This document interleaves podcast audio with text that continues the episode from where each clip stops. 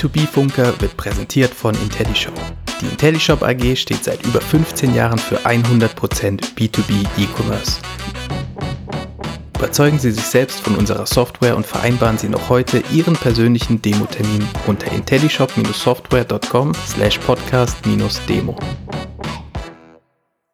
Herzlich willkommen beim B2B-Funker. Heute in der Episode Nummer 8 habe ich einen Gast, auf den habe ich mich schon sehr, sehr lange gefreut, den Martin Himmel. Hi Martin. Hi, grüß dich Michael. Genau. Für alle, die dich noch nicht kennen, Martin, stell dich doch einmal ganz kurz vor und ähm, was du so treibst den ganzen Tag. Gerne. Ja, was treibe ich den ganzen Tag? ist eine gute Frage. Also, Martin Himmel, ähm, ich habe mal E-Commerce äh, Management Software gebaut, habe ein Unternehmen äh, mit aufgebaut ähm, haben ein bisschen Agenturerfahrung. Das heißt, äh, ich kann mit Fug und Recht sagen, ich kenne das Backend und das Frontend. Ähm, wir machen seit äh, über sechs Jahren jetzt in der Zwischenzeit unabhängige Beratung für Hersteller, Marken. Ähm, ein paar Händler sind dann auch mit dabei im B2B und im B2C. Ähm, und jetzt neu im Schwerpunkt in der Ausgründung der Digital Operations und Tech Consulting, ähm, insbesondere mit der Vertiefung Betriebskonzepte und Tech und IT und alles, was eben damit zusammenhängt. Genau. Und aus deinem sehr doch umfassenden Fundus an Wissen haben wir uns heute ein Spezialthema rausgepickt, und zwar D2C für B2B-Unternehmen. Und wir haben jetzt schon im Vorgespräch, äh, hast du so ein paar Beispiele genannt, weil natürlich der Gross der äh, Maßnahmen, die da heute am Markt zu finden sind, sind im B2C-Bereich angesiedelt oder kommen aus dem B2C-Bereich. Trotzdem haben wir ein paar spannende B2B-Cases, glaube ich. Und äh, gerade für B2B-Unternehmen, das begegnet mir zumindest immer wieder, ist das zurzeit eins der Top-Themen im Management-Deck äh, oder auf dem Management-Tableau, ja, wo sozusagen immer wieder darüber diskutiert wird, äh, lohnt sich das, wie macht man das, wie könnte man das bauen. Ja, ja. Und ähm, von daher freue ich mich ja wirklich, wenn du uns ein bisschen Insights geben kannst. Ähm, ja, mache ich gern. Sehr gut, genau. Vielleicht vorweg erstmal, was ist denn eigentlich überhaupt D2C? Das ist eine gute Frage. Ähm, so, was versteht man klassischerweise drunter? Den Verkauf von Produkten an den Endkunden. Ähm, da ist aber auch schon, ähm, möchte jetzt nicht sagen Doppelfehler drin, aber ähm, das ist schon unzulässig reduziert, weil ähm, es ist nicht nur Direct to Consumer, also zum Endkunden, sondern Direct to Customer. Das schließt B2B explizit mit ein und es gibt schöne Beispiele. Äh, und zum anderen ist es auch wichtig, ähm, D2C, also dieses Direct, nicht nur als Verkauf zu begreifen, sondern insbesondere auch als Kommunikation mit dem Kunden, ähm, mit dem wirklichen Ziel, Interaktionen äh, zu generieren, zu fördern, ähm, mit dem Kunden in Dialog zu treten, ähm, auch mit dem Hintergrund ganz viel vom Kunden zu lernen, weil der Kunde ist derjenige, der das Produkt jeden Tag nutzt und man ist doch durch die mehrstufigen Wertschöpfungsketten relativ weit weg vom Kunden. Und es gibt genug Beispiele, da geht es gar nicht ums Verkaufen, sondern da geht es ähm, ganz oft drum, ähm, was über den Einsatz der eigenen Produkte zu lernen. Und das geht am allerbesten, wenn du die fragst, die das Produkt jeden Tag in der Hand haben. Ja, also mit Kunde ist dann wirklich auch der faktische Endnutzer, Endkunde sozusagen gemeint, oder? Ja, das kann im Endeffekt jeder sein. Klassischerweise ist es der Endkunde. Es gibt aber ein schönes Beispiel äh, auch aus den USA. Das ist ein ganz schöner Direct-to-Customer-Ansatz äh, von der Firma Kellogg's, die jeder von uns kennt. Ähm, das habe ich vor ein paar Tagen auf dem, äh, auf dem Podcast gehört. Ähm, die haben ein B2B-Portal aufgebaut in den USA und da kannst du hingehen und kannst sagen, du bist, äh, weiß ich nicht, ein Grocery Store in den USA und du bist so und so groß und du hast die und die Kellogg-Sortimente und die errechnen dann anhand von Algorithmen, anhand von Daten, die sie haben, ähm, wie du dein Sortiment optimieren solltest. Also ein bisschen weniger Frosties, ein bisschen mehr Special K, was, was kommt da wirklich rein? Ne? Ja. Ähm, ist wirklich so. Äh, und das ist ein super Ansatz für Direct to Customer, also mit dem Kunden in, äh, in Dialog treten, ja? in dem Falle dann halt der, ähm, der Shop-Owner. Ähm, und das ist so ein super Beispiel dafür, dass es nicht unbedingt immer nur ums Verkaufen gehen muss. Also so wie es jeder von uns kennt, die Facebook-Anzeige, wo du dann draufklickst und dann, äh, weiß ich nicht, kaufst du den neuesten, tollsten Hocker, sondern ähm, das ist wirklich der konstante Kundendialog. Und da tut sich auch ganz, ganz viel gerade im Marketing. Ja. das stimmt, weil natürlich so von außen betrachtet ähm, ist natürlich die Vorstellung wahrscheinlich von D2C, ich habe jetzt irgendwie meinen Endkunden. Mein Endkunde ist zum Beispiel äh, ein Anwender von, sagen wir mal, ein Handwerker. Ja, ich verkaufe irgendwie ja. ähm, Maschinen, ja, und äh, für diesen Handwerker irgendwie Bohrmaschinen oder Sägen oder irgendwelche Spezialgeräte und äh, ich verkaufe die sozusagen jetzt direkt an die Handwerker, ja, klassisch ja. Äh, über den Fachhandel ähm, und äh, anstatt dass der jeweilige Endkunde jetzt sozusagen zu seinem Fachhändler des Vertrauens geht, kann er das jetzt online bei mir direkt bestellen. Aber so wie ich genau. das jetzt verstanden habe, muss das nicht immer der Case sein. Richtig, genau. Also kannst du es auch mieten, ja, musst nicht gleich kaufen. Ähm, auch, ja. diese Modelle, auch diese Modelle gibt es mannigfaltig am Markt jetzt in der Zwischenzeit, also wo direkt auch der Hersteller vermietet. Nee, ähm, es geht ganz viel auch um den, um den Dialog. Also wie kannst mhm. du Produkte wirklich besser machen? Was, ja. was kannst du lernen auch vom Markt? Äh, und so ein Claim, den wir auch ein bisschen rausgeben, ist äh, D2C ist das neue RD. Mhm. Ähm, das heißt, ähm, wenn du jetzt zum Beispiel ähm, ja, ich sage jetzt mal, ein Produkt über Amazon verkaufst, ja. Du siehst natürlich die Verkaufsstatistiken, ja, das ist klar. Ja. Ähm, du kriegst die Fragen vom Kunden, mhm. du kriegst die Kundenrezensionen mhm. und du kriegst die Produkte wieder zurückgeschickt. Mhm. Also du lernst in unheimlich kurzer Zeit unheimlich viel über deine Produkte, mhm. was du so in der mehrstufigen Kette gar nicht mitkriegen würdest. Ja. Also ganz oft ist es ja so, du verkaufst an Großhandel, der verkauft es dann an Einzelhandel ja. und äh, der Einzelhandel verkauft es dann an den Handwerker. Ja, ähm, da ist die Kette, die Rückmeldungskette, die Feedbackkette sehr, sehr lange. Und das kannst du halt äh, reduzieren, wenn du, wenn du genau sowas tust. Ja. Oder auch Community-Aufbau ist so ein Thema. Ja? Ähm, da geht es nicht nur um LinkedIn, ähm, auch wenn du die neue Generation von, ähm, von Handwerkern anguckst, also von, ja, mein, schau uns an, wir haben Smartphone auch immer am Mann oder an der Frau. Ähm, wir sind gerne im Austausch, gerne in der, ähm, in der Interaktion, auch mit den Marken über LinkedIn oder ähm, teilweise auch in Instagram oder in Facebook oder sonst irgendwas. Also jeder, egal ob privat oder ähm, geschäftlich, hat schon vitales Interesse dran für die Dinge, die er mag und die er, die er gerne hat, ähm, mit der Marke, mit dem Hersteller in Kontakt zu treten und informiert zu werden. Und dem Bedürfnis ähm, muss sich ein Hersteller, muss sich eine Marke stellen. Ja. Und ähm, was ich einfach sage, ist, da steckt so viel Potenzial dahinter, Dinge zu lernen und Dinge mitzunehmen im täglichen Kundendialog, was vor ein paar Jahren noch, ähm, ähm, noch gar nicht denkbar war. Ja. ja. Und das, ähm, das, das macht jede Forschungs- und Entwicklungsarbeit, alles, was du irgendwo am Schreibtisch tust oder äh, was dann äh, eine Marktforschung für dich entwickelt, ja, ähm, ich sage nicht, dass es das ersetzen kann, aber es kann sehr, sehr sinnvoll ergänzen. Und wir haben viele Beispiele gemacht. Wir machen ja auch ähm, den einen oder anderen B2C-Case, ähm, wo es dann wirklich darum ging, naja, die neue Kollektion, geben wir die jetzt in Einzelhandel, ähm, nehmen wir da wirklich einen wertvollen Regalplatz weg, den wir sonst für unseren Bestseller hätten, ähm, oder machen wir das nicht? Und ähm, ich habe wirklich Situationen gesehen, innerhalb von sechs Wochen ähm, Produkte entwickelt, auf Amazon verprobt, dem Feedback zugehört, äh, nochmal eine neue Iteration gemacht, wieder das Feedback des Kunden gehört und dann erst entschieden, dass das Produkt in den Einzelhandel geht. Ja. Und damit reduzierst du das Risiko natürlich für dich selber als Hersteller, das ist klar. Ähm, zum anderen natürlich aber auch für einen Einzelhandel, weil er auf dem Produkt nicht sitzen bleibt und ähm, dementsprechend Rabatt geben muss. Ja.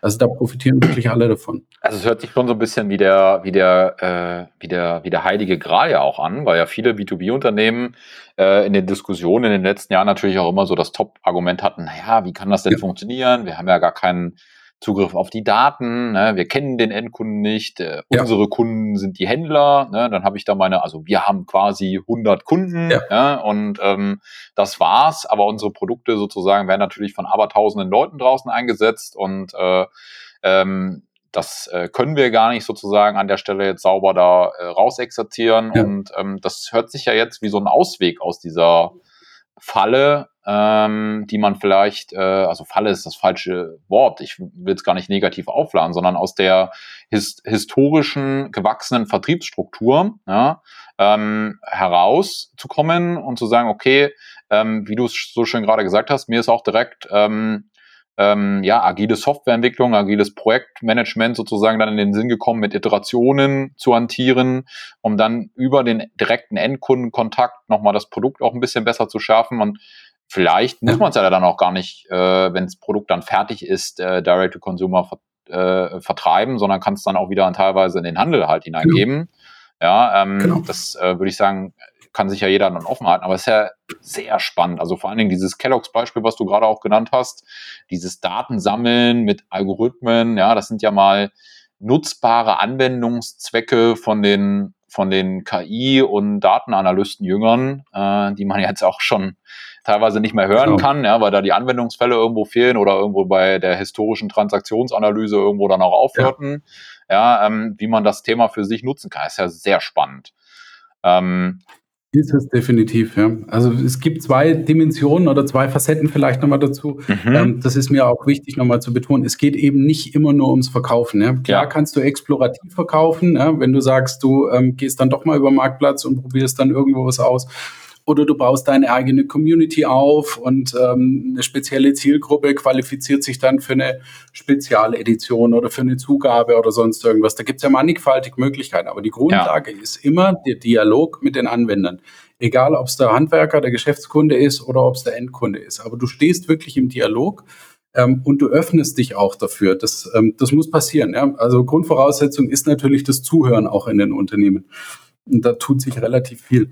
Ähm, heißt, es geht nicht nur ums Verkaufen. Das sei auch nochmal explizit gesagt. Und wenn du explorativ verkaufst, wenn du wirklich ähm, äh, die Kleinserien dann ausprobierst in einem Amazon oder mit einer geschlossenen Community, äh, dann profitieren unterm Strich alle drunter, weil du viel, viel näher am eigentlichen und tatsächlichen Bedarf dran bist dann irgendwo. Ne? Äh, klar kannst du äh, Fehlprodukte niemals ausschließen, das ist schon klar, ähm, aber du schließt zumindest Fehlschläge oder reduzierst Fehlschläge schon mal ähm, ähm, schon mal ganz, ganz exzessiv. Und ganz oft ist es ja so, wenn du dir eine Community aufbaust, das sind ja Leute, ähm, die dir als Hersteller, als Marke sehr, sehr loyal gegenüberstehen. Das heißt, die verzeihen dir auch mal einen Fehltritt. Wichtig ist halt, dass du wirklich authentisch und, äh, und ehrlich kommunizierst. Ja. Also das ist die eine Geschichte. Und die andere Geschichte ist, ähm, wenn du dir so die aktuelle Produktentwicklung anguckst, das gilt ja insbesondere auch für den B2B-Bereich, aber auch im B2C-Bereich erleben wir das.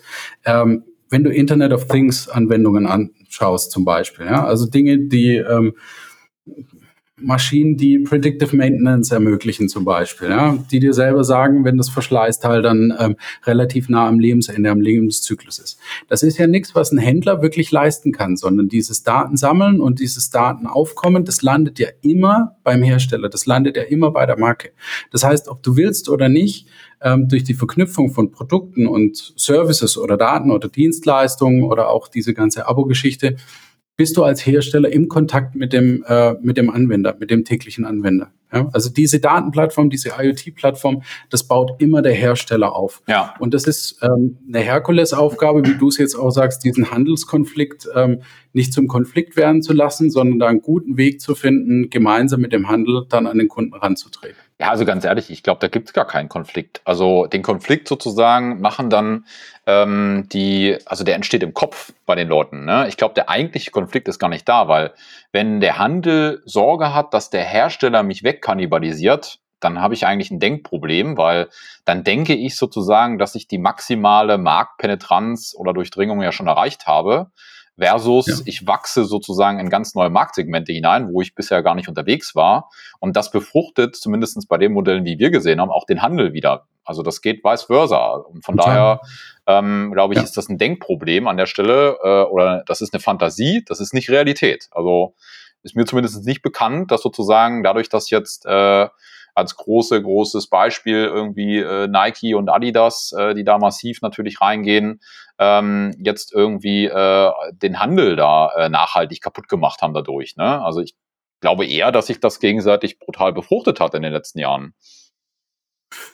Ja, sicher auch, ähm, zumal Adidas ganz andere ähm, Produkte online vertreibt oder Nike auch mit einer Individualisierung ja. beispielsweise, die du im Handel so gar nicht kriegst. Natürlich hat das Auswirkungen auf den Handel gehabt, überhaupt keine Frage. Ähm, ich war ein bisschen dran am Markt, ähm, habe unter anderem eine große Kooperation auch beraten in der Zeit. Mhm. Ähm, das war schon nicht ganz ohne, was da passiert. Das ist ganz klar. Aber Adidas hat von Anfang an auch gesagt, ähm, für uns ist das Haupt Hauptaugenmerk im direkten Vertrieb, also in unserer D2C-Strategie, ähm, nicht unbedingt das Umsatz machen, sondern wir wollen mehr darüber lernen, wie die Leute unsere Produkte einsetzen. Und ja. ähm, das ist dann genau der richtige Weg. Und ich meine, ähm, schau dir die Aktienkurse an von den beiden. Ähm, die Unternehmen stehen jetzt nicht so schlecht da. Also ist jetzt nicht so, dass, äh, dass man aus diesem Konflikt mit dem Händler, den es definitiv gab, äh, in die Apokalypse gegangen ist. Genau. Ja? Sondern im Gegenteil. Also die Produkte sind halt wirklich äh, noch bedürfs bedürfnisgerechter geworden. Und das ist der richtige Weg. Das, das glaube ich auch. Also ne, dieser R&D-Gedanke, ähm, der zieht sich ja bei dir gerade so ein bisschen durch. Das kann ich auf jeden Fall unterschreiben. Aber ich glaube trotzdem auch nachhaltig, wenn wir da in fünf Jahren draufschauen werden, wird auch der Handel wahrscheinlich dankbar sein, dass sie es gemacht haben.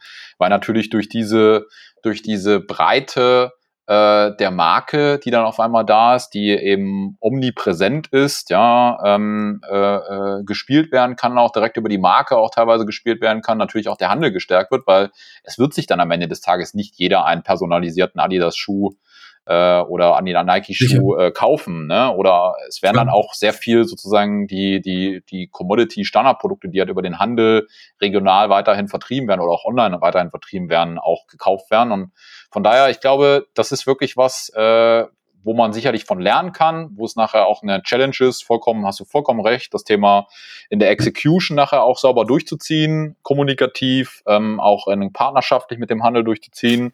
Aber ich glaube, es ist am Ende des Tages, äh, will ich da den, den Unternehmen auch ein Stück weit die Angst nehmen, ähm, weil ich glaube, es bietet mehr Chance als Risiko an der Stelle.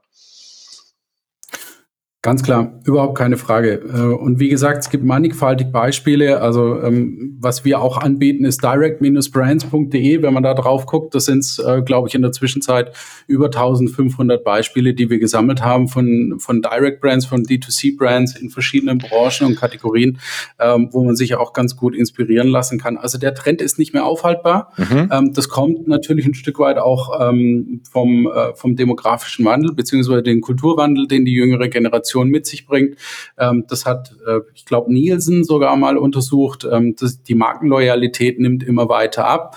Ähm, die Leute sind eher bereit, was auszuprobieren und ähm, dadurch kommen auch ganz viele von diesen äh, Direct Brands, D2C Brands, also wirklich die jungen Emporkömmlinge, ähm, die äh, vorbei an bestehenden Strukturen von großen etablierten Herstellern einfach mal ein Produkt auf den Markt bringen, über Kickstarter finanzieren oder sonst irgendwie finanzieren und ähm, und dann einfach machen und einfach auf den Markt bringen. Ob ja. das über Amazon ist oder andere Kanäle, da passiert ganz, ganz viel gerade. Und auch große äh, etablierte Unternehmen äh, profitieren davon. Ja. Melita hat zum Beispiel Avery ähm, dann rausgebracht, ähm, so als Reaktion auch auf diese Direct Brands. Also im Endeffekt ähm, äh, eine Espresso-Maschine für Tee, äh, ganz spannend, mit, äh, mit Teekapseln dann irgendwo dran. Wir haben zum Beispiel auch gesehen, äh, wie Otto Wilde, also dieses Grill-Startup jetzt äh, übernommen worden ist.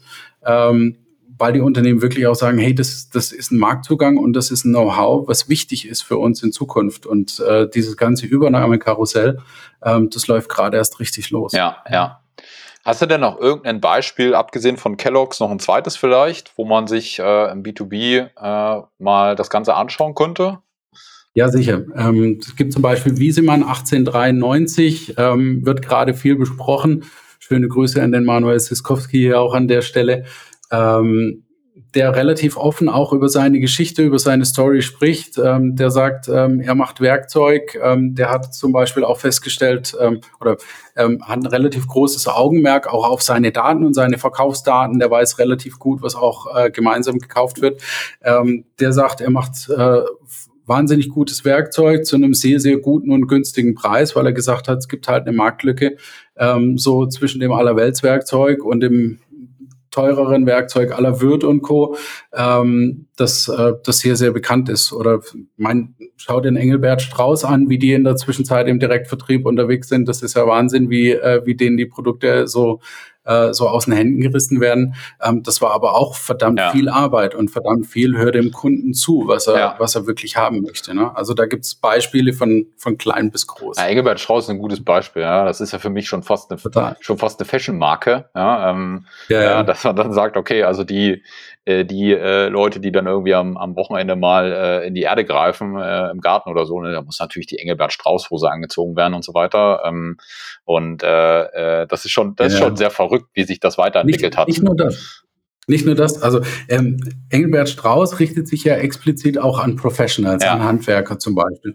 Und ich habe genug Beispiele gesehen, ähm, also Arbeitskleidung wird ja ganz oft gestellt vom Arbeitgeber, mhm. ja, und äh, wenn du die Arbeitskleidung nicht tragen möchtest, dann bringst du halt dein eigenes mit. Ja. Und es gibt genug Handwerker, die sich auf eigene Kosten die Engelbert Strauß Kleidung wirklich leisten weil es denen so wichtig ist. Ja? Also weil man ein anderes Modebewusstsein in der Zwischenzeit wohl auch im Handwerk hat. Ja, man muss dazu sagen, nicht nur Modebewusstsein, sondern sie sind halt auch einfach die Besten. Also ich kann da aus eigener Erfahrung berichten. Ich kann da aus eigener Erfahrung berichten, wir haben da, wir haben ja äh, in den letzten äh, zwei Jahren ein Haus gebaut, ja, und äh, ähm, an der einen oder anderen Stelle durfte ich mich auch selber ein bisschen verkünsteln. Und äh, es ist schon verdammt praktisch, ne? Also die, die Kleidung und äh, habe da jetzt auch nicht den ganzen Schrank voll hängen, ne? Aber ähm, es ist schon sehr, sehr praktisch, ja, und äh, vor allen Dingen auch sehr widerstandsfähig, was das Wichtigste ist, ne? Also dass du halt da irgendwie äh, dir dann nicht deine, deine Hose andauernd kaputt machst oder irgendwas, ne? Weil du wühlst halt ja. so ein bisschen im Dreck halt.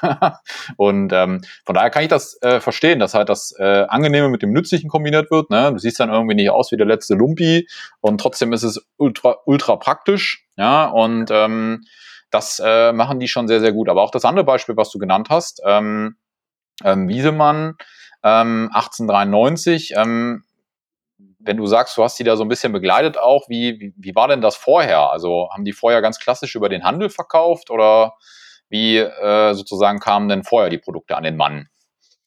Nee, das, ähm, das war schon immer eine Direct Brand. Ähm, mhm. Das hat ein Kollege von mir gemacht, die habe ich gar nicht selber gemacht. Ja. Die haben wir nur so im Unternehmensverbund dann, äh, äh, dann eben gehabt, sind relativ eng auch im Dialog äh, mit den Kollegen. Ja. Ähm, also alles, was ich da sage, kommt aus zweiter Hand, aber ist eine alte Marke, die übernommen worden ist, die neu belebt worden ist, wirklich mit dem Gedanken okay. von Anfang an, okay. äh, mit dem Endanwender in Kontakt zu treten. Okay, cool, cool. Dann würde ich sagen, gehen wir mal noch so ein bisschen in äh, die Praxis rüber. Also mal angenommen, ich bin jetzt sozusagen ein, ein Hersteller, ein B2B-Hersteller, irgendwie ein Industrieunternehmen.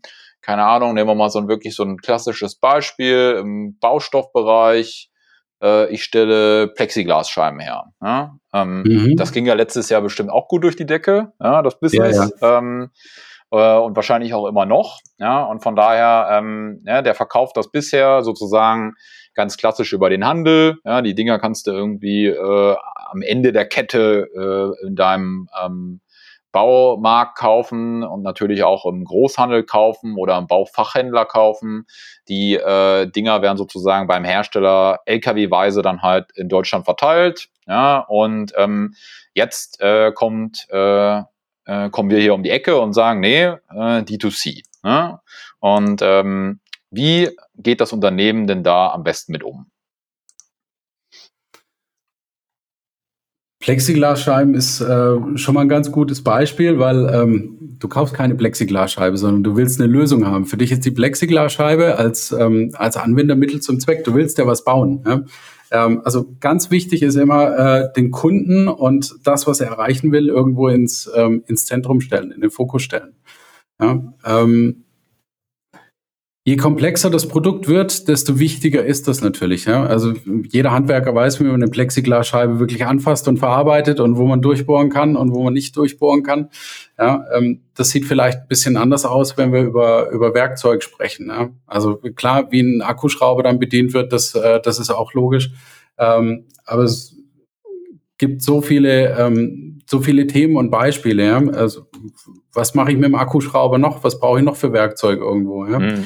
Macht Sinn, den Griff ein bisschen härter zu machen, weil da vielleicht der Zimmermeister auch mal einen Nagel reinschlägt, wenn er zu faul ist, sein, seinen Zimmermannshammer rauszuholen? Oder ähm, was sind das für Themen? Ja? Oder braucht er irgendwo einen Haken? Ähm, ähm, weil, ähm, weil der Akkuschrauber dann doch immer irgendwo am Gürtel hängt oder oder ja. oder. Und das, das sind so Themen, ähm, das kriegst du halt raus, so in der zweiten, dritten, vierten, fünften Interaktion. Und deswegen ist es auch so wichtig, bei allem, was du tust, ähm, wirklich den Kunden ins Zentrum zu stellen. Ja. ja. Den Kunden zu erreichen, kannst du ja über verschiedene Kanäle machen.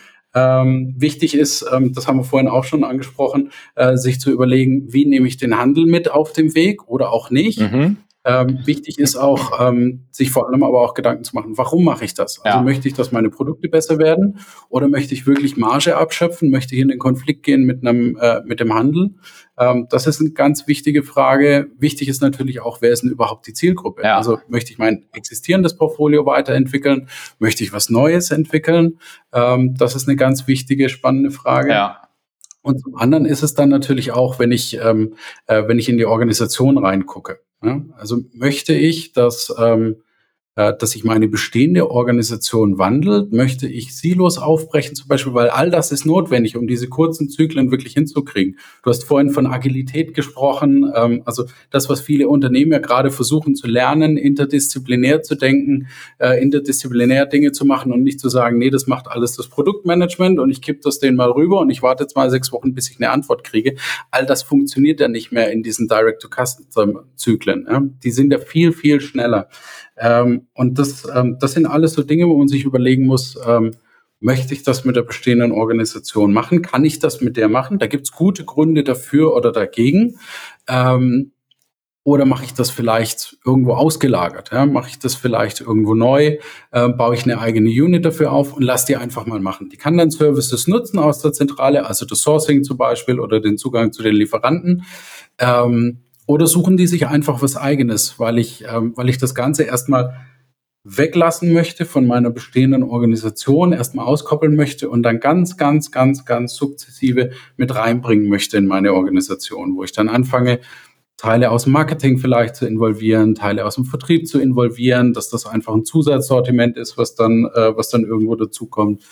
Möchte ich ähm, Produktion hat man schon, möchte ich die Logistik dann irgendwo nutzen und, und, und, und, und. Ja. Also ganz oft ist so ein Ansatz dann auch ähm, äh, so ein bisschen, ja, der Berater würde sagen, Transformation durch die Hintertür, dass du halt wirklich sagst, du baust was auf, das kriegt eine gewisse Relevanz, wird damit ein Stück weit eben auch gehört. Und dann fängt man halt an, die anderen Unternehmensteile wirklich zu involvieren äh, und mit aufzuziehen auf den Zug. Mit genau den Lerneffekten, die wir vorhin auch gesagt haben. ja, Also was interessiert eigentlich den Kunden wirklich? Was möchte der von mir haben? Möchte der Feedback? Möchte der Service? Möchte der Information? Möchte der Begleitung? Ähm, ich habe einen anderen Kunden gehabt, der hat dann rausgefunden, dass er zum Beispiel seine, ähm, seine Bedienungsanleitung seine Handbücher für den Servicetechniker ganz anders aufbereiten muss, ja? weil, man, weil man wirklich dem Kunden zugehört hat und äh, dann gesagt hat, der Service dauert immer so lange und das ist so kompliziert. Und dann angefangen hat, wirklich zu forschen, ähm, ist das ein Problem mit dem Produkt oder dem Gerät? Oder ist das ein Thema von den Ersatzteilen oder ist das ein Thema, was, äh, was vom Service herkommt? Und man ist dann irgendwann draufgekommen, ähm, gerade weil Dritte ganz oft den Service gemacht haben. Ja? Mhm. Die warten vormittags ein Gerät von dir, mittags warten sie ein Gerät vom Wettbewerb und nachmittags warten sie ein ganz anderes Gerät. Also so war es in dem Fall, äh, wo man dann wirklich draufgekommen ist, äh, die Information für diesen externen Servicetechniker, die war nicht gut genug, um die Wartung zielgerichtet, zuverlässig und kompetent abschließen zu können. Ja?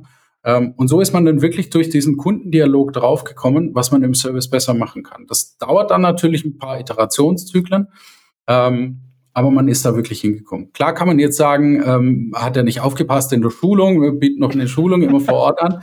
Ähm, jetzt wissen wir alle, dass da so ein kleines Virus die letzten anderthalb Jahre durch die Welt gegeistert ist und das nicht ganz so einfach war Ja. mit den Schulungen.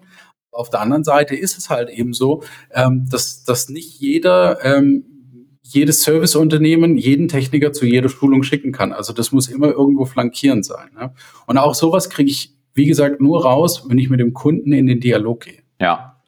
Okay, ich versuche das nochmal so ein bisschen äh, zusammenzufassen, ähm, ähm, weil das waren jetzt schon sehr viele unterschiedliche Themenkomplexe. Ähm, wenn wir nochmal zurückkommen auf Ja. die Fragestellung, ähm, wer äh, oder wie, wie fange ich jetzt an, sozusagen so ein ähm, D2C-Business äh, für mich auch äh, zu erschließen, dass man natürlich erstmal ähm, überlegen muss, äh, wie, wer verantwortet das sozusagen, eine Organisation, äh, dann äh, verschiedene Entscheidungen treffen muss, organisatorisch, man viele Synergien wahrscheinlich innerhalb der eigenen Company oder Corporate-Struktur auch nutzen kann, eventuell. Also du hast über Lieferanten gesprochen, Marketing, Produktmanagement auch etc. nicht, ja. pp. Ja, ähm, dann äh, das Thema, dann das Thema, ähm, dass man natürlich hingehen muss und sagen muss, okay, ähm, wer ist der Kunde? Das ist eigentlich die wichtigste Frage. Ja, und was ist der Use Case? So ging es, glaube ich, los, ja, dass wir äh, da den Kunden wirklich in den Mittelpunkt stellen. Und da würde ich gerne nochmal drauf aufsetzen, indem ich sage, okay, Ähm, nehmen wir mal an, wir bleiben bei unserem Beispiel, ich muss aufpassen, Plexiglas ist eine geschützte Marke, Disclaimer, also wir sagen jetzt mal Kunststoffplatten, ja, durchsichtige ja. Kunststoffplatten ja, möchte ich jetzt verkaufen. Ähm, ähm, dass äh, das äh, mein Kunde sozusagen, weil er sich gerade anbietet ähm, oder hat als Use Case, dass diese Platte äh, zugeschnitten werden muss. Ne? Weil jeder, der schon ja. mal so eine Platte zugeschnitten hat, weiß, das ist eine Vollkatastrophe. Ja? Die platzen sehr schnell oder ähm, reißen sehr schnell ein, ja, und dann habe ich da, weil die auch nicht gerade günstig sind, vielleicht ein paar Euros direkt versenkt, ja. Das heißt, ich möchte die eben personalisiert, ne, mit den passenden Löchern, mit der passenden Größe, vielleicht irgendwie oben abgerundet oder wie auch immer, ähm, zugeschnitten bekommen. So, das wäre doch ein toller ja. Use Case für D2C, oder? So eine personalisierte Plexiglas, äh, nicht, äh, Entschuldigung, Kunststoffplatte, durchsichtige Kunststoffplatte. Genau. Ich kenne jetzt den Markt für die durchsichtigen Kunststoffplatten zu wenig, ehrlich gesagt, um die Frage beantworten zu können. Wir kommen ja. aber gleich nochmal darauf zurück. Ich möchte aber noch einen Schritt zurück machen. Was ist die allerwichtigste Frage, wenn es um D2C geht? Die allerwichtigste Frage ist, ähm, warum möchtest du das machen? Mhm. Also warum machst du dich auf den Weg? Ist es das Lernen? Ist es das Verkaufen? Ist es das Margenthema? Ähm, bist du bereit für den Kundendialog? Ja. Ist deine Organisation bereit für den Kundendialog? Ja, und ähm, dann wirklich zu sagen, ich höre dem Kunden zu. Also ähm, das wirklich auch einzubetten in die Prozesse, das systemisch auch zu erfassen ja. und ja. so weiter und so weiter. Also das aller, allerwichtigste, start with why. Ja, ja also natürlich. Was, was, was ist der Zweck? Natürlich, ja.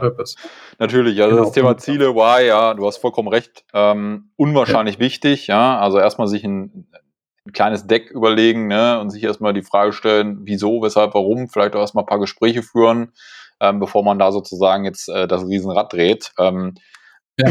ne, ich kann mir gut vorstellen, dass da letztes Jahr in der, ähm, ähm, in der, in der äh, Pandemie-Hochzeit sozusagen, ähm, ja, der ein oder andere auch geschaut hat, sozusagen, wie kann ich da am Handel vorbei, äh, möglichst äh, ja innovativ Geschäftsmodelle auch so ein bisschen verproben. Teilweise war ja auch der Handel ähm, geschlossen, ja, und es war nicht mehr möglich ja. und verschiedene Sachen lagen dann da eben äh, rum, ja, oder wurden nicht mehr abgerufen, weil es äh, eben kein, keine Absatzmöglichkeit gab, ja. Ähm, ähm, dass das sozusagen da genutzt wurde. Ich glaube, die Beweggründe in den letzten 18 Monaten waren sehr unterschiedlich zu sonstigen Beweggründen, was das ganze Thema aber Richtig. auch nochmal ein bisschen geboostet hat. Oder wie habt ihr das sozusagen wahrgenommen? Naja, es gab Vor- und Nachteile. Ähm, es gab äh, positive und ganz viel negative Entwicklung. Das ist klar. Ich meine, wir haben alle gesehen, wie schnell äh, Galeria Karstadt Kaufhof dann äh, in eine Insolvenz gegangen ist, als der Lockdown wirklich kam. Man kann jetzt trefflich drüber spekulieren, ob das nicht Strategie und Taktik war.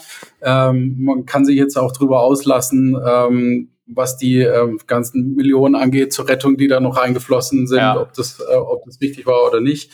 Ähm, Corona ist nicht Ursache ähm, für, ähm, für das Sterben des Einzelhandels gewesen und wir haben viele Pleiten erlebt, äh, sondern Corona war ganz oft der Brandbeschleuniger ja. und der allerletzte Sargnagel, den es halt noch gebraucht hat. Ähm, es ist halt wie immer, Handel ist Wandel und wer nicht mit der Zeit geht, der geht halt mit der Zeit. Ja. Äh, und viele, ähm, viele sind einfach daran gescheitert, dass sie eben kein ähm, äh, keinen Wert mehr hatten für den Kunden. Also es hat vor 15 Jahren schon angefangen, wenn du so möchtest. Wie hast du vor 15 Jahren äh, einen PC oder einen Laptop gekauft? Du bist in den Mediamarkt gegangen, äh, hast dir die fünf Geräte angeschaut, die dann irgendwo da waren, hattest wenig Vergleichsmöglichkeit, hast auch einen Verkäufer noch dazu gebraucht und dann hast du eins von fünf mitgenommen. Ja? Das heißt, du hast die erste Bezugsquelle ausgesucht, dann das Produkt und dann hast du gekauft. Ja? Das erste, was passiert ist, ist, ähm, dass sich das umgedreht hat durch das Internet. Das heißt, du hast die erstes Produkt ausgesucht, du machst es in der Zwischenzeit, ähm, gerade wenn es ein äh, Gut ist, das ähm, auch ein bisschen teurer ist, ein bisschen komplexer ist. Du informierst dich, du schaust YouTube-Videos, du googelst, du guckst auf Amazon, du guckst auf den, äh, auf den Primärmarktplätzen dann danach. Das heißt, du suchst dir erst das Produkt aus und dann suchst du dir die Bezugsquelle aus. Und das ist ein ganz großer Unterschied. Und alleine das hat schon mal einen Handel ähm, in eine gewisse Existenzkrise gebracht, weil diese Kuratierungsfunktion, ähm, die ein Mediamarkt zum Beispiel gebraucht hat, um dir die fünf besten Geräte anzubieten oder die vermeintlich fünf besten Geräte, die braucht es heute nicht mehr. Ja, die fällt weg. Und jetzt kam natürlich noch dazu, dass, ähm, dass ein Amazon und die anderen Marktplätze nicht nur den Produktzugang und den Handel, sondern ähm, die komplette Wertschöpfungskette mit abbilden. Also inklusive der Logistik, inklusive Bewertung, inklusive Kundenservice. Ähm, und alleine diese Geschichte, ähm, das hat viel mit dem Handel gemacht und da haben viele keine gute Antwort drauf gefunden. Ähm, dein Plexiglas-Beispiel ist das allerbeste Beispiel. Wenn ich meinen Kunden kenne ja, und der Martin Himmel ist auch so einer, ähm, der hat nicht unbedingt zwei linke Hände, ähm, sondern nur eine und die andere funktioniert ganz gut, aber ähm, traue ich mir wirklich zu, ähm, 20 von diesen, wie hast du gesagt, durchsichtigen Kunststoffplatten ähm, dann an der richtigen Stelle mit dem richtigen Loch zu versehen und äh, die eckigen, ähm, die eckigen Kanten dann nochmal rund zu sägen, äh, weil er kleine Kinder hat, die sich da gegebenenfalls verletzen können. Wenn ich auf Zack bin als Handel, ja, dann liegt sowas nicht am Hersteller, sondern dann biete ich sowas an, weil ich dem Kunden wirklich auch zuhöre. Ja. Das heißt, immer dann, wenn ich mich als Einzelhandel nicht als besserer Warendistributeur verstehe, der große Beutelchen in kleine umpackt ähm, und mit möglichst viel Geld das scheue Kunde in den Laden lockt, sondern ähm, wann immer ich mir überlegt habe, wie ich ähm, den Kunden maximal unterstützen kann, dann habe ich eine Daseinsberechtigung gehabt. Und da gibt es viele, viele Beispiele dazu. Ja. Auf der anderen Seite ähm, ist es wirklich auch so, wenn du dir einen Mediamarkt zum Beispiel anguckst. Ja. Die haben während der Corona-Krise wirklich das ganze Thema Ship from Store innerhalb von vier bis sechs Wochen aufgesetzt. Für so einen großen Konzern vorher undenkbar. Und das hat viel auch mit, ähm, mit dem Einzelhandel dann irgendwo gemacht, auch mit der Arbeitsweise, wie arbeitet man zusammen. Ja, also nicht lang absegnen lassen vor 13 Gremien, sondern einfach mal machen. Ja, und auf einmal hat es funktioniert. Ja, natürlich, ja. weil du ich glaube, weil sie aber ganz auch klar. sehr stark dazu gezwungen waren, das zu tun. Ne? Also, ganz, ganz also ähm, keine Frage. weil äh, beim, beim Mediamarkt ist ja, glaube ich, das ist weniger ein Problem von der Zentrale als mehr sozusagen von den einzelnen Mediamarkt-Filialisten, äh, ja, die dann äh, in der Vergangenheit häufig Steine in den Weg gelegt haben, aber jetzt halt ganz klar am eigenen Leib gemerkt haben, es geht nicht mehr anders. Ja. ja, ähm, ja. Der. Äh, und das, was wir jetzt sehen, sozusagen, wo wir so die ersten die ersten Ausgänge aus der Pandemie ja gerade erleben, ja, wo wieder teilweise Veranstaltungen stattfinden, wo der Einzelhandel jetzt wieder ähm, ja eigentlich komplett geöffnet auch wieder ist und äh, aller Voraussicht nach und hoffentlich auch wieder, also das geöffnet bleiben wird. Ich meine, das werden wir sehen äh, im Winter, aber wir hoffen es ja. zumindest alle mal. Ja, ja.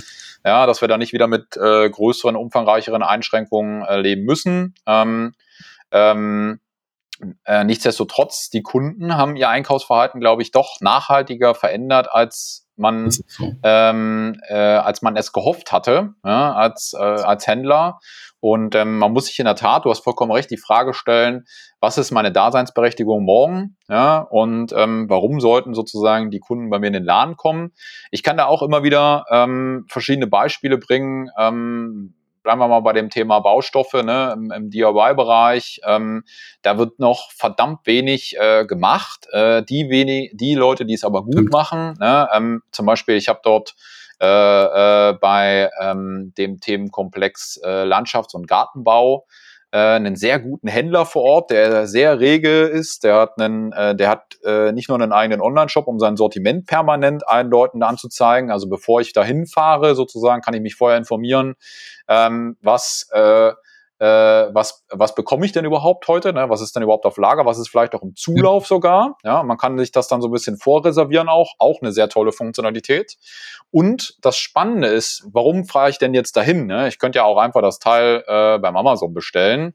Ähm, oder direkt vielleicht auch teilweise beim, beim, beim, äh, beim Händler bestellen äh, oder ähm, äh, also online einfach über den Online-Shop auch bestellen. Ja. Ich fahre dahin, weil ich krieg sozusagen immer zusätzlich zu diesem Gerät nicht nur eine Einweisung, sondern eine sehr kompetente Beratung. Ja, da sozusagen immer noch eine richtige Palette an Tipps, Tricks und Kniffen, ja, die ich so sonst nicht bekommen würde. Und das ist wirklich sehr umfangreich. Ja. Da habe ich erstmal gelernt, wie was man alles mit dem Rasenmäher machen kann. Ja, ähm, ja es ist wirklich sehr, äh, sehr interessant. Ja, ähm, okay. Und ähm, äh, vor allen Dingen, wenn man dann nochmal, äh, das macht er dann auch ganz gut, wenn man dann nochmal zwei, drei Euro mehr ausgibt, dann auch direkt irgendwie Vertikutierungs- und Mulch und was auch immer für Funktionen noch mit dazu haben und ja. wofür eigentlich der Seitenaufruf gedacht ist und so weiter. Also wie gesagt, und das ist sozusagen dann schon ein Mehrwertservice und ähm, dann äh, sozusagen die Krönung war dann noch, als er dann gesagt hat, naja gut, wie sieht das denn zum Beispiel mit den Seitenrändern aus, ja, bei dir?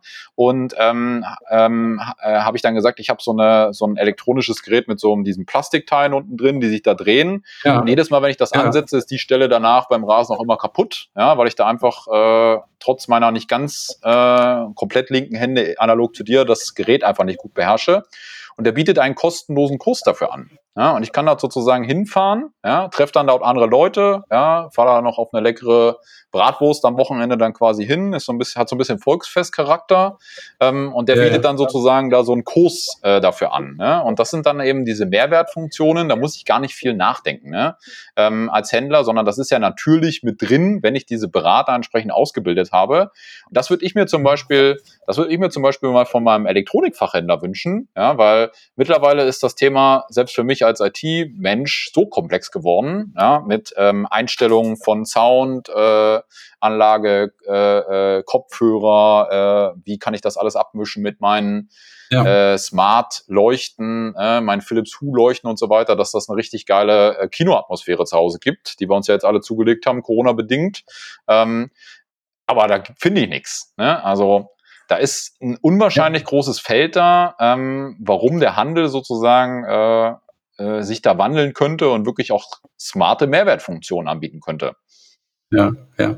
Also es gibt Angebote, äh, auch ein Mediamarkt zum Beispiel hat das jetzt äh, erkannt, die bieten dir einen pauschalen Einrichtungsservice auch für deinen Laptop jetzt an und äh, eine Datenmigration und so weiter. Also da ist schon viel passiert. Ähm, ich finde Baumarkt aber aus einem anderen Grund ein super gutes Beispiel. Wenn du jetzt zum Beispiel mal schaust, ähm, ich würde mal sagen, 80 Prozent der, ähm, der Baumarktbesuche oder sogar deutlich mehr ähm, sind nicht einfach nur ein Inspirationsbesuch, sondern da steckt ein konkreter Bedarf dahinter, weil dir was kaputt gegangen ist oder äh, weil du was bauen möchtest oder erweitern möchtest oder sonst irgendwas. Ja? Das ja. heißt, da steckt immer ein konkreter Bedarf dahinter. Ähm, du willst keine Produkte kaufen, du willst eine Lösung haben. Entweder du baust sie selber ähm, oder du lässt sie bauen. Ja? Und wenn du selber baust, dann kann es auch sein, dass du notgedrungen selber baust, weil du gerade keinen Handwerker kriegst mhm. oder sonst irgendwas. Und deswegen finde ich das zum Beispiel richtig. Bei uns der Hagebau macht das zum Beispiel, ähm, wenn du da hingehst und dich äh, kundig machst nach irgendwie einem, äh, einem Unterstand oder äh, nach einer Terrassenverkleidung oder sonst irgendwas, ja? äh, oder im Wintergarten oder sowas, die bieten dir schon die Montage dann irgendwo mit an. Du kannst dich hinsetzen, du kannst sowas mit einem Plan äh, und da komme ich dann vom Produkt zur Lösung. Ja? Das ist genau der Weg, ähm, den der Handel aus meiner Sicht wirklich gehen muss. Ja. Da gibt es super gute Beispiele, gibt auch schlechte Beispiele. Ähm, wenn du im Lebensmittelbereich zum Beispiel schaust, da habe ich gerade ein bisschen Einblick. Ähm, ich wohne jetzt hier in so einem Mischwohngebiet. Ähm, da geht's äh, gerade so ein Generationenwandel, also kommen viele junge Familien nach äh, und die Älteren, die äh, verkaufen gerade ihre Häuser oder ziehen weg. Aber alleine, wenn ich mir die anschaue, ähm, die brauchen zu Fuß mit dem Fahrrad 20, 30 Minuten irgendwo zum, ähm, ähm, zum Lebensmitteleinzelhandel. Für jemand, der nicht mehr so gut zu Fuß ist, weil er vielleicht auch schon äh, größer gleich 80 Jahre alt ist, äh, ist das eine Tortur. Ja. ja. Das geht jetzt noch, ähm, wenn die Temperaturen gut sind, wenn das Wetter gut ist, aber äh, im Winter bei minus 10 Grad oder wenn es Glatteis hat oder sonst irgendwas, ähm, dann ist das schon ein Thema. Ja, also ich bin jetzt noch nicht bei den, bei den Gorillas in Berlin, die jetzt in der Zwischenzeit in unter zehn Minuten liefern, sondern ich bin wirklich äh, beim Einkauf für die nächsten zwei, drei Tage ja. für, für die Seniorin, die, einzeln, die alleine zu Hause ist. Ja. Ähm, und auch für mich, ja, äh, für mich ist jede Stunde, die ich mit meinen Kindern verbringen kann, einfach Gold wert. Ja. Und mich nervt, wenn ich, äh, wenn ich Samstag ähm, irgendwo mit dem vollen Einkaufswagen ganz hinten in der Schlange stehe und weiß, dass ich schon wieder anderthalb, zwei Stunden verschwende, die ich anderweitig ähm, sehr, sehr viel besser nutzen könnte. Ja? Und ich bin mir hundertprozentig sicher, das zeigen andere Länder auch, dass da eine gewisse Zahlungsbereitschaft auch da ist für so einen Service. Und wenn ich mich dann halt wirklich als Nahversorger verstehe, der wirklich versorgt, ist das ein ganz, ganz anderes Thema, ja. ähm, als wenn ich einfach sage, ich mache die Türen auf und ich bin der Lebensmitteleinzelhandel, essen müsst ihr trotzdem, Edge Badge, dann holt ab. Ja. Ähm, also ich weiß, dass sich da gerade wahnsinnig viel tut und dass man sich da sehr, sehr viel Gedanken macht. Ähm, aber da machen es halt andere Länder auch wieder vor. Ja? Wenn du nach Tschechien guckst zum Beispiel, da ist das seit Jahren gang und gäbe, dass, dass es sowas wirklich gibt. Und Ähm, bei uns natürlich eine gewisse Besonderheit, weil äh, Deutschland so ein, so ein Land ist, wo man sehr, sehr knausrig ist mit Lebensmitteln. Das ist in anderen Ländern gar nicht mehr so. Ähm, die geben wesentlich größeren Teil von ihrem ähm, verfügbaren Einkommen für Lebensmittel aus als wir Deutschen. Ähm, aber ich glaube, auch bei uns gibt es eine Bereitschaft, diese Services A zu nutzen und B dann auch einen Aufpreis zu zahlen. Mhm. Und ich sag dir eins, äh, ich wohne in Schwäbisch Hall, das ist so eine verschlafene Kleinstadt mit 40.000 Einwohnern.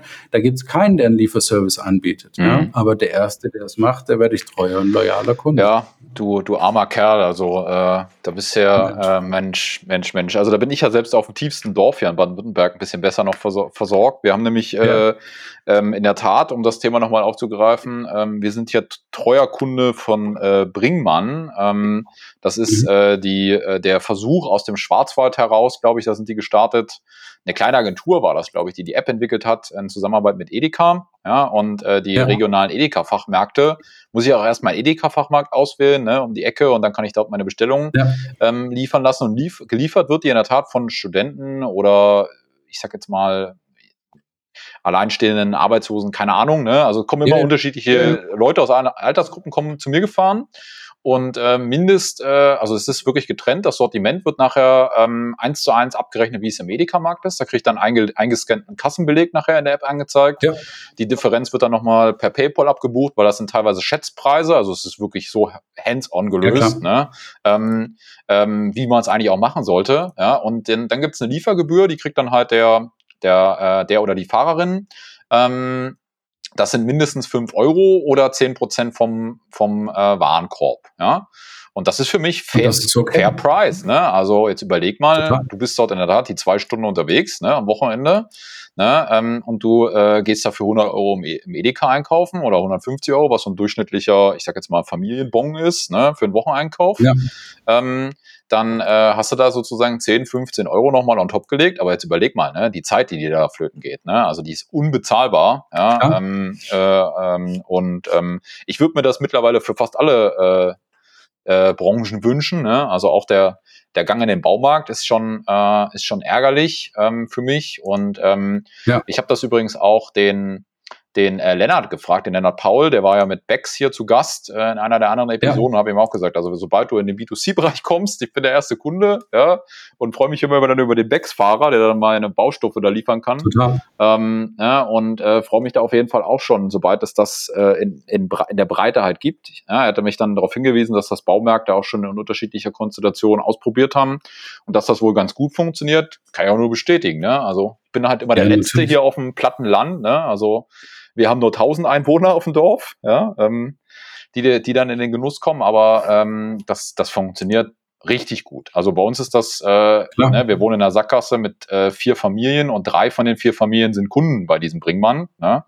Ähm, das äh, muss man sich mal vorstellen, ähm, was die da sozusagen äh, in kürzester Zeit ähm, äh, aufgesetzt haben und die expandieren auch massiv. Also ich hoffe, mhm. schreibt dir mal eine E-Mail, ja, ähm, hat bei mir auch geklappt. Ja, ich habe eine E-Mail geschrieben und ich glaube, zwei Monate später waren sie dann bei uns. Ähm, wurde, auch, wurde auch direkt als Beta-Kunde eingeladen und äh, seitdem bestellen wir da jedenfalls sehr fleißig. Und ähm, das, äh, das ähm, genau. Ähm, nochmal zurück zu D2C.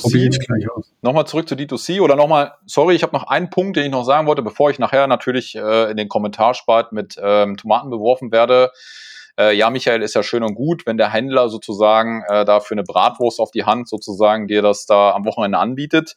Äh, der Kurs hat Geld gekostet. Ja, das sei noch dazu gesagt. Also ähm, zusätzlicher Erlösstrom für den Handel.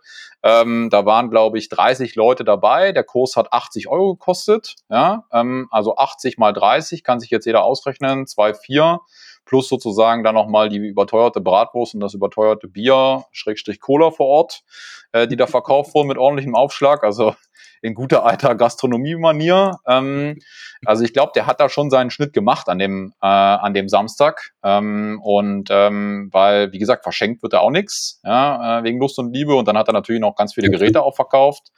Ähm, das sei noch dazu gesagt, ja, äh, Stichwort Erlösmodelle. Also man muss nicht alles verschenken, ja, man muss nur die richtigen Kunden finden, ähm, die sozusagen dafür dann auch bereit sind zu bezahlen. Und ähm, genau.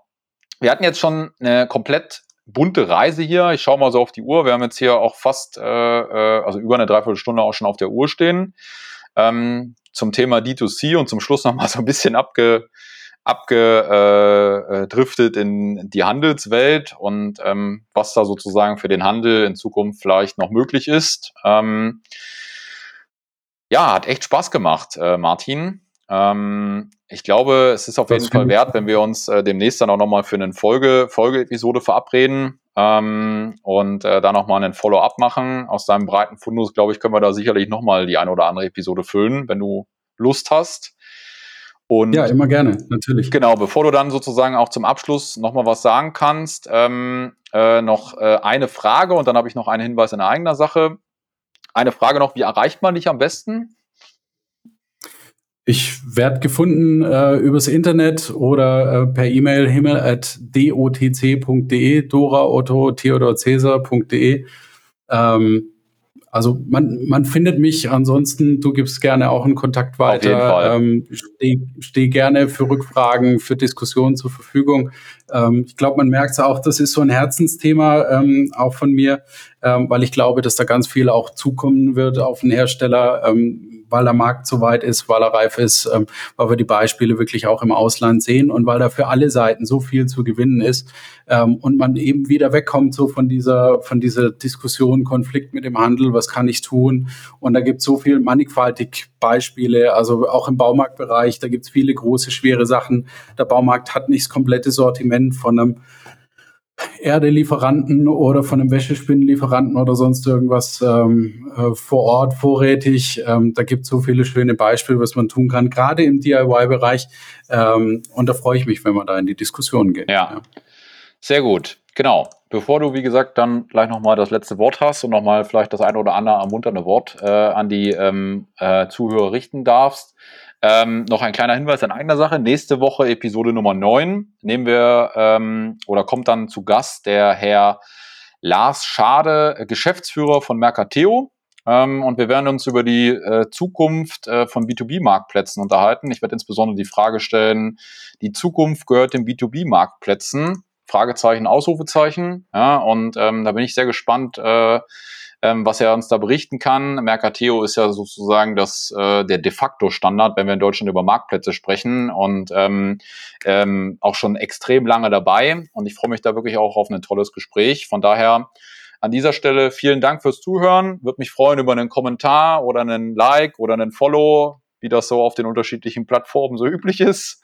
Und ähm, ähm, auf jeden Fall auf ein Feedback äh, und dass Sie natürlich äh, hier an der Episode Spaß hatten und auch wieder einschalten werden. Und ähm, sag an dieser Stelle Tschüss und Martin, dir gehört das letzte Wort. Prima. Äh, gut, großartig letzte Worte habe ich nicht. Ähm, ich möchte Mut machen. Äh, ich möchte ein Plädoyer dafür aussprechen, die Dinge einfach auszuprobieren. Äh, die Zeit ist reif. Ähm, die Kundschaft ist reif dafür, aber auch die Technik ist reif geworden. Die hat einen ganz, ganz großen Sprung gemacht und ähm, das kostet jetzt nicht mehr Millionen, sowas auszuprobieren oder Hunderttausende, sondern gibt ganz viele Tools ähm, in der Zwischenzeit, die es wirklich möglich machen, ähm, solche Initiativen in Tagen beziehungsweise Wochen ähm, aus dem Boden zu stampfen. Wir stehen da gerne zur Verfügung mit Rat und Tat.